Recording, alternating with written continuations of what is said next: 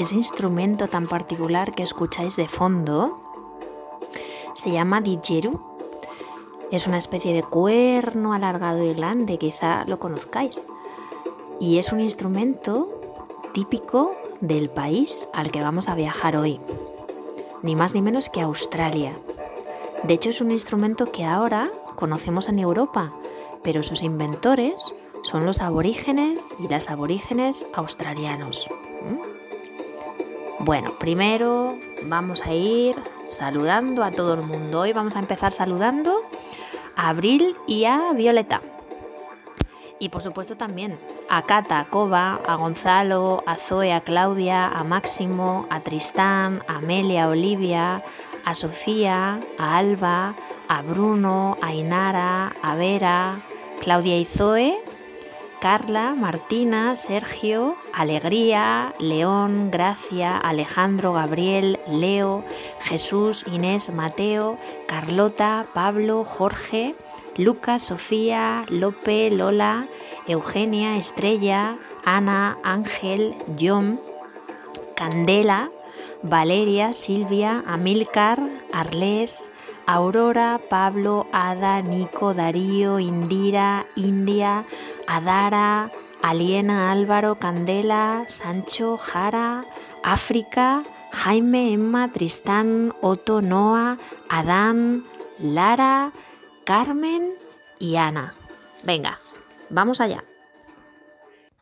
Nuestro primer cuento se titula La rana Tiralik y debo dar las gracias a Rufina, que es quien me ha dicho, busca, busca este cuento. Bueno, la rana Tidalik era una rana gigante, pesada, que hacía temblar la tierra a su paso. Era una gran, grandísima glotona y muy malhumorada. Tanto que cuando se enfadaba podía hacer caer una montaña. Un día se levantó de muy mal genio y con muchísima sed.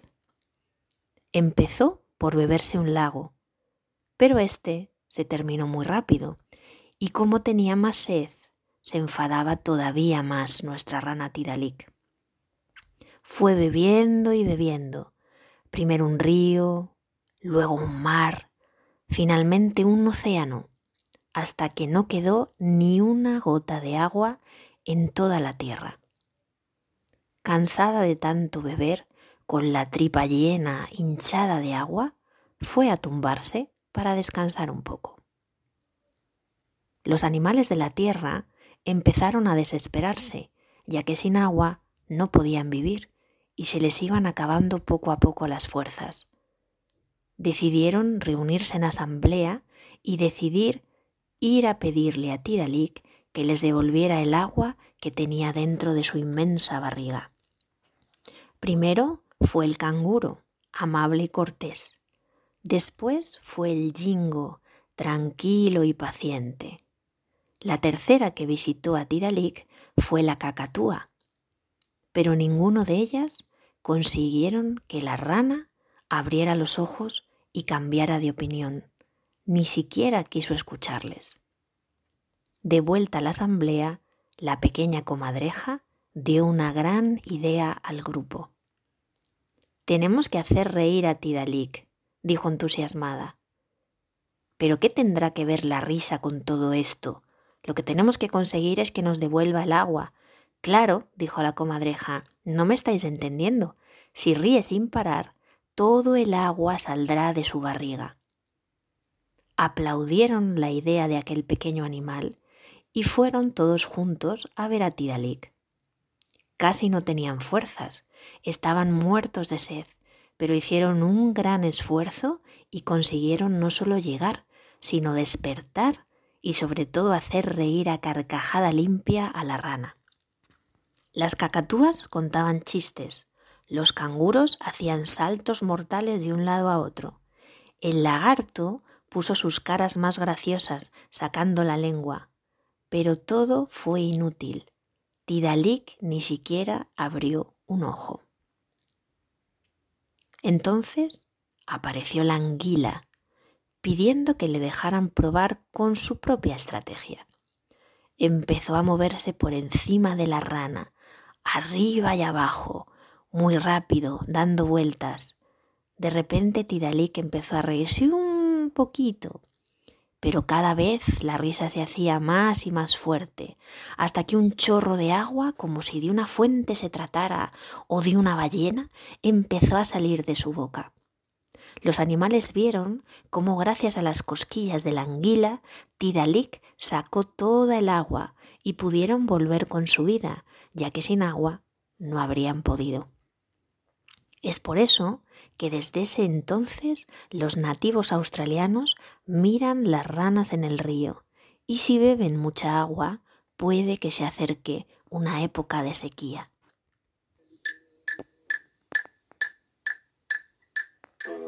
¿Qué? ¿Vamos a por otro? Venga, os propongo un segundo cuento. Que en este caso se va a llamar El koala y el arco iris. El koala y el arco iris. Ha estado lloviendo por días, semanas, meses, años. El agua corre montaña abajo, formando arroyos y ríos que fluyen a través de las llanuras, llenando todo de agua. El agua sube suave, golpeando poco a poco los pies de los valles, de las llanuras y de los cerros. Como una profunda depresión llena de agua, crecieron los vastos océanos. Las áreas de tierra poco a poco se fueron llenando de ese agua y se formaron las islas. Los grupos de animales y de los seres humanos eran divididos de un lado a otro a través de esos mares. En una isla muy lejana, que ahora se llama Australia, donde los hombres eran muy diestros lanzadores del boomerang, ellos eran capaces de poder partir una pequeña piedra en cientos de trozos o más, echar por tierra al pájaro más veloz en vuelo y enviar sus boomerangs tan lejos que se perdían de la vista antes de volver ante los ojos de quien los había lanzado. A los australianos y australianas les gustaba realizar competiciones de habilidad para demostrar cuán lejos y con qué precisión podían lanzar sus boomerangs como si de armas se tratara. Pero entre ellos había uno que destacaba por su fuerza y su maestría. A menudo se le escuchaba decir, si yo quisiera, podría lanzar mi boomerang desde aquí a la isla más lejana de Australia. ¿Y si pudieras hacer eso? preguntaron un día algunos de sus compañeros, ¿cómo sabrías si ha tenido éxito? La respuesta es sencilla, respondió el hombre fornido. ¿Qué pasa cuando se lanza un boomerang? Que regresa a quien lo lanzó, por supuesto, contestó él mismo. ¿Ya? preguntó otra voz. ¿Pero qué sucede si el boomerang llega a una isla remota, pero se golpea contra un árbol o una roca? Allí se quedará roto. Tú has respondido a tu pregunta, dijo el hombre fornido con una sonrisa burlona. Si yo lanzara mi boomerang tan lejos que llegara a la isla más lejana y fallara en volver, entonces sabría que no habría tenido éxito, ¿no crees? Bueno, al fin y al cabo sí que habría llegado a aquella isla. ¿Por qué no probamos? Muy bien, dijo el fornido hombre. Observa. Escogió su mejor boomerang de una madera maravillosa, equilibrado, magníficamente decorado. Comenzó a darle vueltas alrededor de su cabeza hasta que lo soltó, y el boomerang salió de su mano volando tan rápido que solo algunos pudieron ver cómo aceleraba a través del océano. Todos esperaron. Pasaban las horas y las horas y no había señal de regreso. Incluso el anciano que había preguntado por primera vez tuvo que reconocer que podría haber aterrizado en una isla muy lejana. Pero hay otra posibilidad, dijo el hombre que había lanzado la segunda pregunta. Puede que no haya llegado a una isla lejana. Puede que haya aterrizado en el mar. Ni de broma, dijo el hombre fornido. Podría cortar su camino de regreso a mí a través del mar si no hubiera alcanzado la isla. Lo que pasa es que estás celoso de mi habilidad y quieres llamar la atención de todo el poblado. Solo hay una manera de que podamos saber con certeza la respuesta, dijo el anciano, que era el más sabio de la tribu. Alguien debe ir hacia allí para ver qué se puede encontrar. Yo sé cómo lo podemos hacer, dijo un niño de la aldea. Todos los adultos le miraron desaprobándole. Sería mucho mejor, le dijo el sabio, si te quedaras comiéndote la comida que te han dado, como hacen los otros niños y niñas. He visto cómo escupes comida de tu boca, comida que es buena para ti, pero para comerla, no para lanzarla mientras estás hablando diciendo tonterías. Eso es porque esta comida no me gusta. Lo que yo quiero es koala, y nadie me ha traído nunca koala para comer, que es mi plato favorito. ¿Cómo puedes saber tú qué es lo que más te gusta si nunca lo has probado? De la misma manera, dijo el niño al hombre fornido, que tú puedes saber que hay una isla más allá del mar si nunca la has visto, dijo pícaramente. Porque yo sé que está ahí, es parte de lo que los hombres han vivido antes de que yo naciera y he escuchado esas leyendas. Bueno, pues yo también he escuchado leyendas sobre los koalas y el sabor de su carne. De hecho, el esposo de mi hermana atrapó uno esta misma mañana. Ahí está, detrás de ese árbol. Cansado ya de tanta chulería, el hombre adulto y fornido cogió su cuchillo y se dirigió corriendo hacia el lugar que señalaba el niño, y los demás adultos del poblado le siguieron. En ese mismo instante vio a un koala que estaba tranquilamente comiendo hojas de árbol. Trepó por el tronco para agarrarle, pero el animal, a ver que se acercaba, se colgó de una de las ramas, hizo toda la fuerza que pudo y salió volando muy lejos, con la rama todavía agarrada de su mano. ¿Pero qué haces? gritó el sabio. ¿No ves que se nos escapa? Vas a parecer más estúpido que este pequeño niño preguntón. Y en ese momento el pequeño dijo, Mirad lo que ha hecho el koala. Ha creado un puente hacia el otro lado de esta isla, cruzando el mar.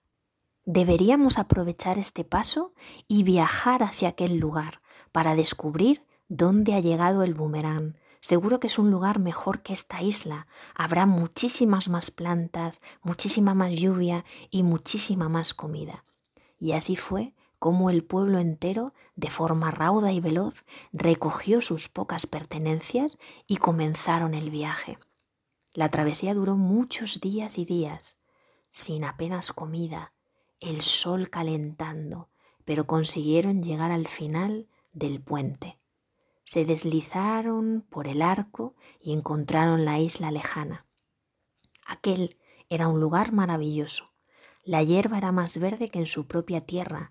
Había eucaliptos, claras y frescas aguas que ellos nunca habían visto probado. Y sin saberlo, habían llegado ni más ni menos que a Australia. Cuando todos estaban ya en aquel lugar del mundo, el koala soltó la rama que volvió a la isla original, pero según se movía iba dejando una estela de colores a su paso. Era un efecto maravilloso. El cielo se llenó de rojo, naranja, amarillo, verde, azul y violeta, y decidieron llamar aquel extraño puente que salía a veces en el cielo arco iris. Y fue así como desde ese momento los koalas pasaron a ser animales sagrados para los aborígenes australianos. Bueno, como estamos un poco de vacaciones, aunque sean unas vacaciones particulares, ¿os apetece que contemos un tercer cuento? ¿Sí? Venga, vamos allá. Recordad que si esto es muy largo lo podéis parar y escucharlo por trocitos, ¿vale? Nuestro siguiente cuento se llama ¿Por qué el canguro tiene bolsa marsupial? No sé si os habéis dado cuenta que las mamás canguro tienen en la barriga una bolsa muy especial y en ella pasa cierto tiempo las crías que acaban de tener.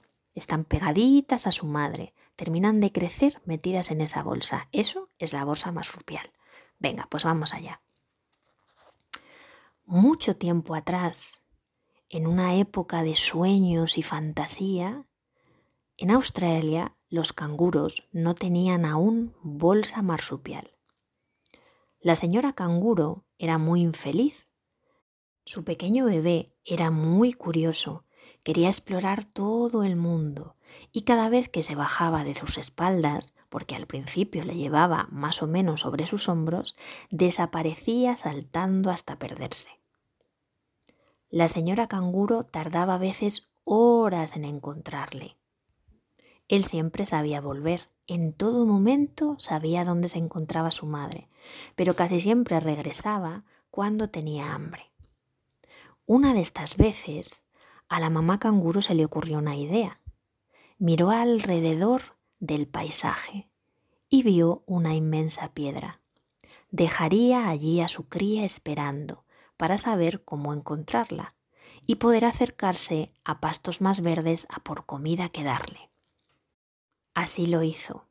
Regresó con las manos llenas de hierba verde, y mientras descansaban y comían, escucharon un gruñido y una voz que decía Oh, querida, querida, viejo y bueno, es lo que soy, no sirvo para nada. Los wombats son una especie de roedores muy grandes que viven en Australia. Pues bien, la señora canguro miró hacia arriba buscando de dónde venía esa voz, y vio a un viejo wombat moviéndose lentamente. ¿Qué sucede? preguntó ella. Oh, querida, querida, solo estoy murmurando acerca del mundo. No tengo a nadie que se preocupe por lo que digo. No tengo a nadie que se preocupe por si vivo o si muero. Pero espera, tú me has escuchado. ¿Acaso puedes verme? ¿Acaso te interesa lo que digo? Estoy ciego, no puedo ver nada, ni siquiera dónde están los verdes pastos. Oh, no se preocupe por eso. Yo le mostraré el camino de cómo llegar hacia la hierba más verde, dijo la señora canguro saltando hacia él. El wombat estiró su cola para que ella llegara en uno de los saltos. Consiguió bajarle del árbol. Pidió a su hijo que le esperara allí para poder ayudar al wombat y le acercó hacia los dulces pastos.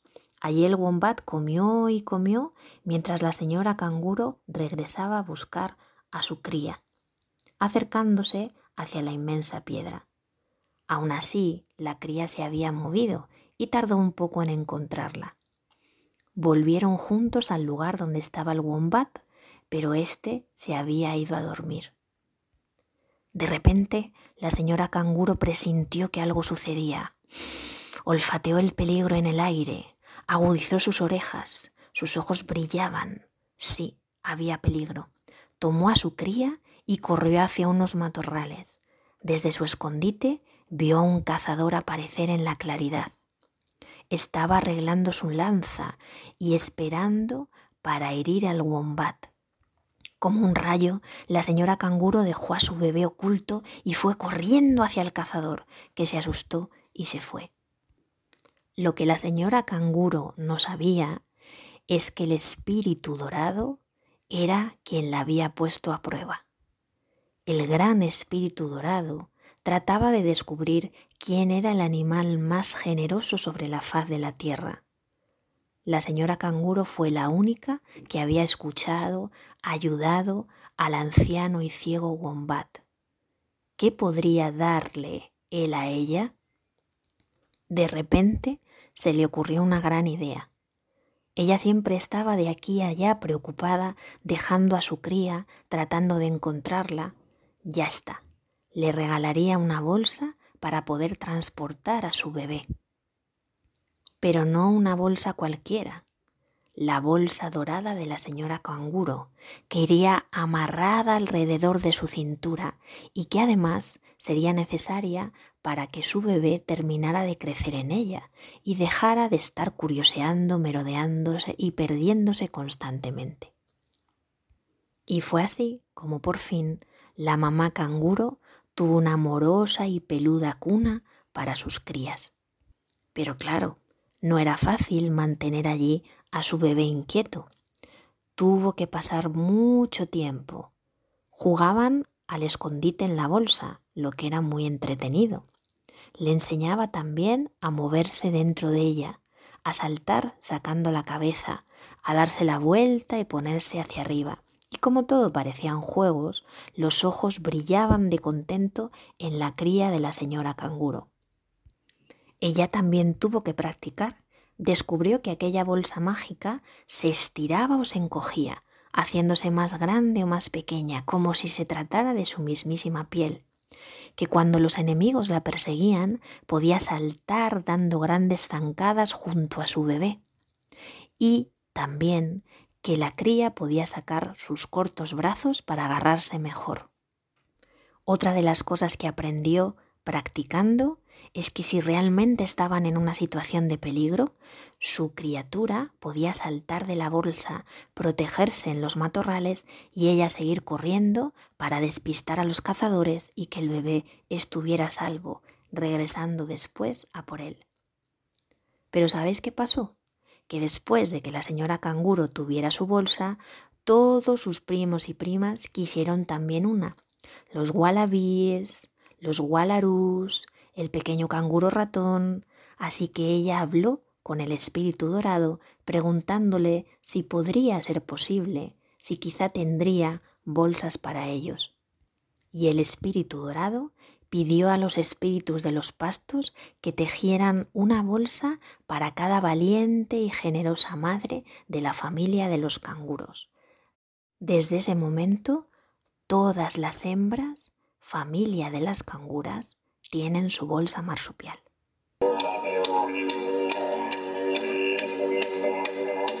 Bueno, pues aquí termina nuestro viaje hasta Australia. Espero que os haya gustado. Tres cuentos, ¿eh? Ni más ni menos. Bueno, un abrazo muy gordo y mañana será el cuento de fin de semana. A ver qué se me ocurre porque ya sabéis que los cuentos de fin de semana tienen que ser un poquito diferentes. Un abrazo.